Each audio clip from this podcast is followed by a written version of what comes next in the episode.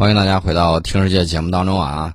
我们看到啊，这个离五一、离六一是越来越近了。为什么我们这么关注这个时间节点呢？因为我们知道我们的这个天问一号啊，要在火星上实现这个探测啊，这个我们非常的期待。那么在它之前呢，呃，包括这个中东地区的这个国家啊，包括美国的机智号啊，这个直升机。啊，我们要提到这个机智号直升机很有意思。这个呃，机智号直升机它已经顺利从毅力号火星车腹部释放到火星表面，开展首飞前的准备工作。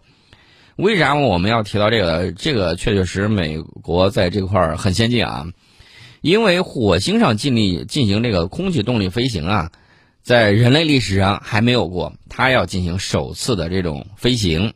呃，火星的这个引力只有地球引力的三分之一啊，它大气层密度只有地球表面的百分之一。呃，关键是白天的时候，火星表面能够接受到的太阳能呢，只有地球的一半左右。夜间的这个温度能够降到零下九十摄氏度，比你去南北极还凉快。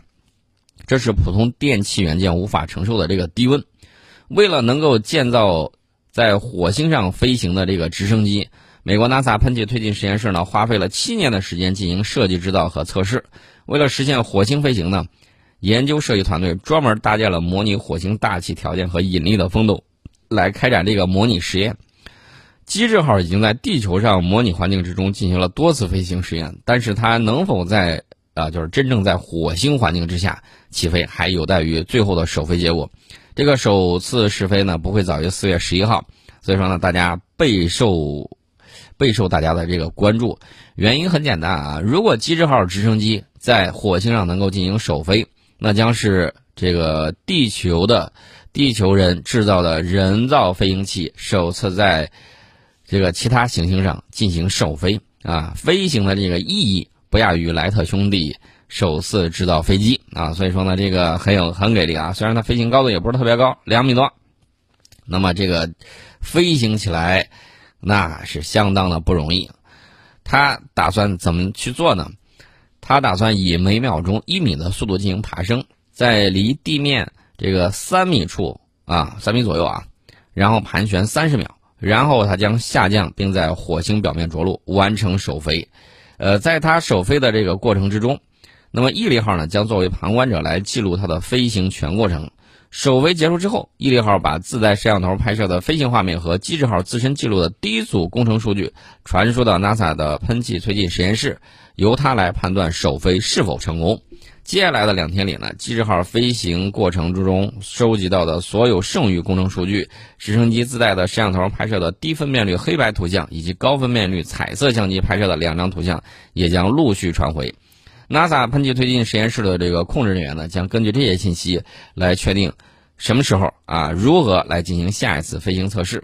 机智号呢，将在三十一天时间里面总共完成五次飞行实验，之后它的历史使命将会结束。啊，毅力号火星车呢，也将抛弃机智号，独自开展探索活动，去寻找火星可能存在微生物的证据，并且收集样本。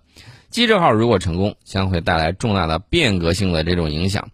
如果人类能够在大气稀薄的火星上依托空中飞行方式进行科学考察，当然也可以在太阳系其他许多星球上，比如说土卫六啊，或者是金星上进行考察。动力飞行在太空探索的未来是真实而且强大的，啊，你说大家共同去探索这些东西，它不好吗？而且呢，我们也看到了 NASA 不顾美国的这个禁令啊。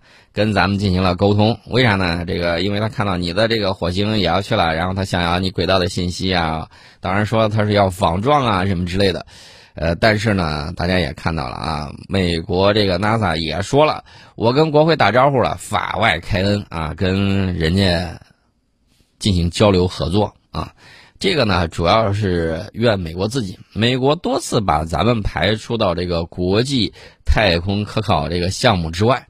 啊，而且呢，他专门立法禁止两国科学家进行这种交流，立法禁止的。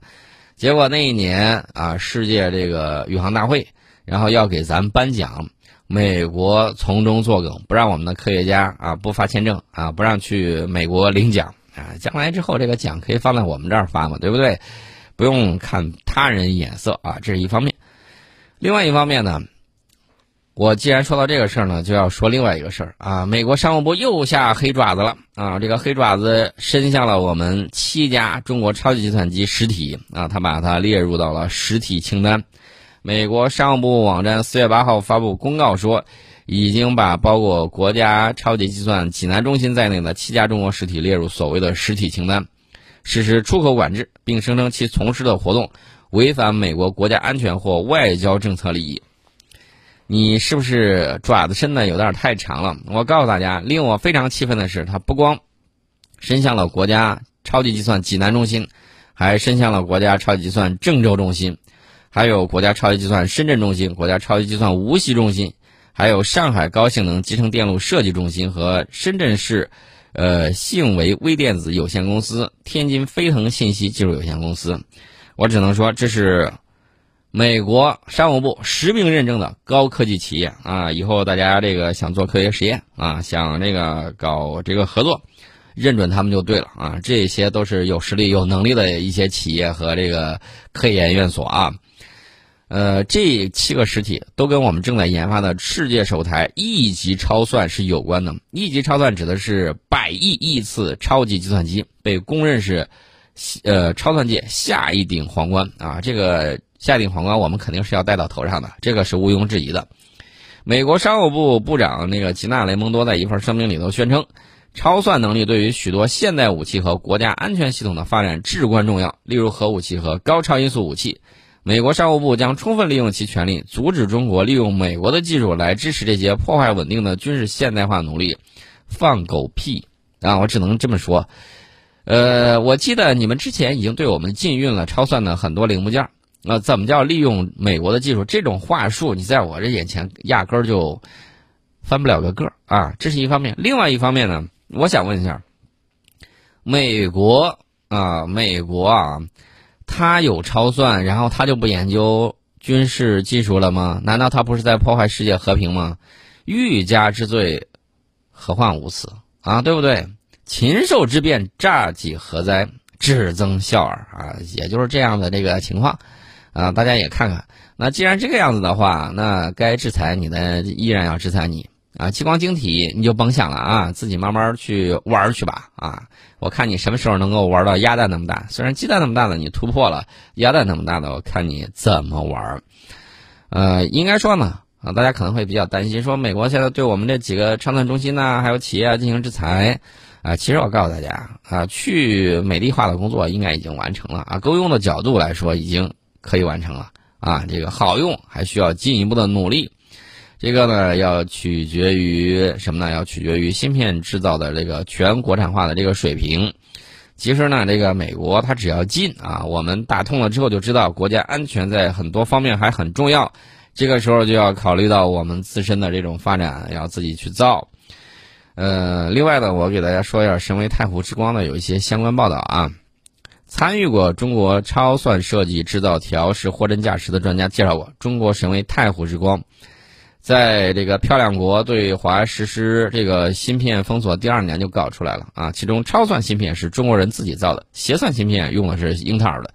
当时英特尔的这个商业芯片做协算芯片，一个是物美价廉，二是业内认为它的这个商业级芯片比本身呢并非高大上的这种货色。全国任全世界任何一个国家都能买到，自己研发制造，在市场经济条件下它不划算啊，就是成本跟那个销售以及品牌。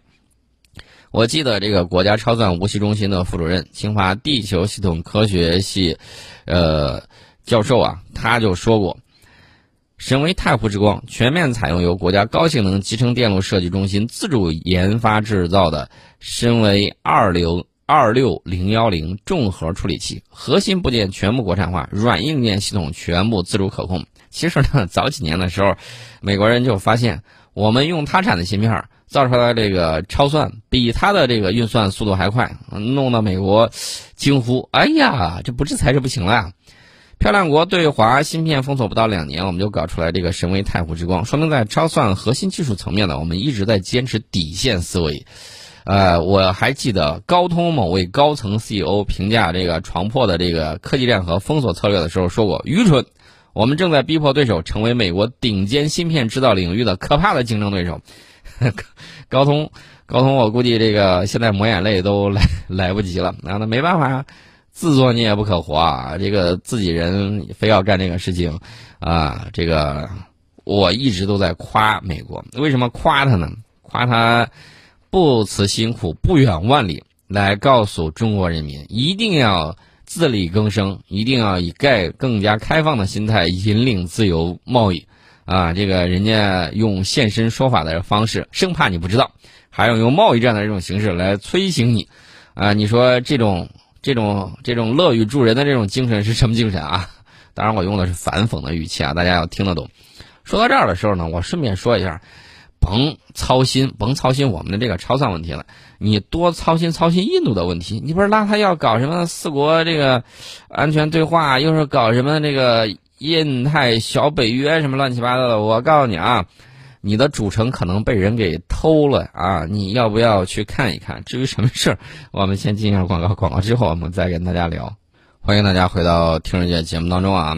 为什么我说美国的这个主城啊后花园被人给偷了呢？这个事儿，呃，怎么讲呢？俄罗斯外长拉夫罗夫周二的时候说，俄罗斯和印度正在讨论在印度追加生产俄罗斯军事装备。不过，拉夫罗夫倒是没有具体说明在印度生产何种武器。大家不要忘了，美国一直积极的在给印度卖东西，P8I 反潜巡逻机卖，啊，这个侦察无用的无人机卖，还有啥不能卖呢？美国现在还眼巴巴的这个在搞，搞了一个平台，这个平台呢是华跃起降平台，干什么呢？就是要把它的这个 F A 十八 E F 超级大黄蜂改装成能够这个在滑跃式甲板上起飞的这个舰载机，啊，这样可以满足未来印度的这个需求，那可是下了血本了。嗯，当然了，这个印度呢是俄罗斯传统的敲竹杠的对象啊，两国之间的关系呢也比较密切。印度已经获得了俄罗斯米格战斗机和苏三零战斗机的这个生产许可，两国也在合作研发生产这个布拉莫斯超音速导弹。两国官员表示呢，双方一直在讨论在印度制造俄罗斯军用直升机的这种可能性。美方呢，其实已经警告过印度政府，如果印度购买俄罗斯的 S 四百防空导弹，将面临制裁啊。这个要说到土耳其了，土耳其说你不都制裁我了吗？我还要再买一个营的这个一个团的这个 S 四百，用了就是爽，比你的爱国者好多了。你能把我咋地？啊 美方现在也不能完全太咋地土耳其，因为这个地理位置实在是太重要了。我倒是希望美方憋不住把土耳其揍一顿啊！这个要真揍起来的时候，啊，这个事情怎么说呢？这个中东地区可能就彻底就乱了啊！那美国掉泥潭里头，我告诉大家，那腿绝对拔不出来。那会不会呢？不可能。为啥呢？美国依然在土耳其还有军事基地。呃，前一段时间为了讨论说它的这个核弹这个安全性问题，悄悄的据说把这个它的核弹部署在土耳其的给撤走了一部分，生怕这个土耳其把它的核弹给扣下来。呃，在几年之前，这个土耳其呢就曾玩过一个动作，那怎么着呢？把这个基地停水断电啊，弄得这个美军呢苦不堪言啊。这次呢可能还要再玩一把。这个事儿呢，我觉得不能怪别人。你一方面拉人家做盟友，另外一方面呢又鼓动人家内部打算把他给替换掉，搞政变啊，然后自己当幕后黑手。你看见没有？他对自己的这个盟友都是这么玩的啊，就是这么玩的。你看到了，当面笑嘻嘻啊，扭脸就递刀子，这太阴了啊！这这这种阴人，我告诉大家，只有谁能干出来这事儿，只有谁能教出来，英国。只有英国能教出来这个事情，为啥这么讲呢？我顺便到最后了，给大家再聊个事儿，可有意思了。英国家喻户晓的电视节目主持人皮尔斯·摩根，他这家伙呢，这个多次炮轰英国王妃梅根啊。这个摩根呢，为什么要炮轰梅根呢？因为他说了，他说我不会相信梅根王妃说的任何话，就算他给我看天气预报，我也不会信的。他说。就是说，这个摩根呢说梅根发动了针对王室的攻击，太卑鄙了！不要忘了，这个梅根王妃呢和那个王子在美国做节目，然后炮轰了王室内部的这个情况。什么情况呢？种族主义啊，歧视人家这个梅根。然后这个摩根呢这个家伙其实呢就是个拍马屁的佞臣。为什么这么讲呢？中国历史上有这种东西啊，有这种人。呃，然后呢，大家还记得不记得明朝的时候那个大礼仪之争的时候，然后就有一个人专门上书，然后来各种证明，证明完证明去，把那个事儿证明出来之后，哎呦，皇帝觉得，哎呦，对对对，你实在是说到我心坎儿里面去了。呃，就是这么样一个角色啊。虽然他是一个节目主持人，我只能说，这个人绝对是一个小人啊，绝对是个小人。他站在王室的这个角度，这是帮权不帮理呀。那上去之后一概否认，而且这个摩根做节目的时候，你知道他还说啥了？他说：“我收到了英国王室成员发出来的短信，说英国王室有人很高兴。”啊！有人站出来为他们说话，呃，代替他们炮轰梅根，在访谈中谎话连篇。我想说的是，人家妯娌之间啊，这个出了这些问题，家庭内部矛盾，你一个外人上去说三道四，人家还过来感谢你，这里头得有多虚伪啊！而且呢，我想说一下，这种人啊，都什么时候？都二十一世纪了。他还在干什么呢？替王室说话，这种封建老古董不该扔到历史垃圾堆里头去吗？我记得美国人是这么讲的呀，不是我说的，美国人说的。美国人一直在讨论，其实就是在威胁，呃，你得跟我一条船，不然的话，我就鼓动你的人把你推翻下去，就问你怕不怕？美国控制英国的这个手段也相当的了得呀，又挺有水平的。那至于说这个摩根这个人呢，啊，这个主持人问他了。说这个，你不是说有人呃给你发短信，告诉你你替他们出气啊，他们很开心。那这些成员是否为王室上层呢？摩根拒绝透露姓名啊，拒绝透露姓名。看到了没有？就就有这样的这个情况。所以我想说的是，这个家伙呀，啊，真是会拍马屁。鲁迅先生曾经讲过一句话，就是。一个是做奴隶而不可得的时代，还有一个是做稳了奴隶的时代。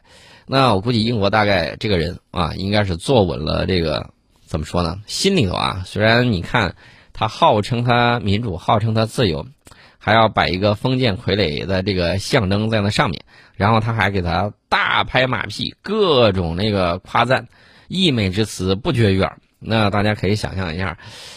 刚回到我们刚才讲的苏格兰人民啊，我记得我看过一个电影叫《自由的心》啊，勇勇敢的心。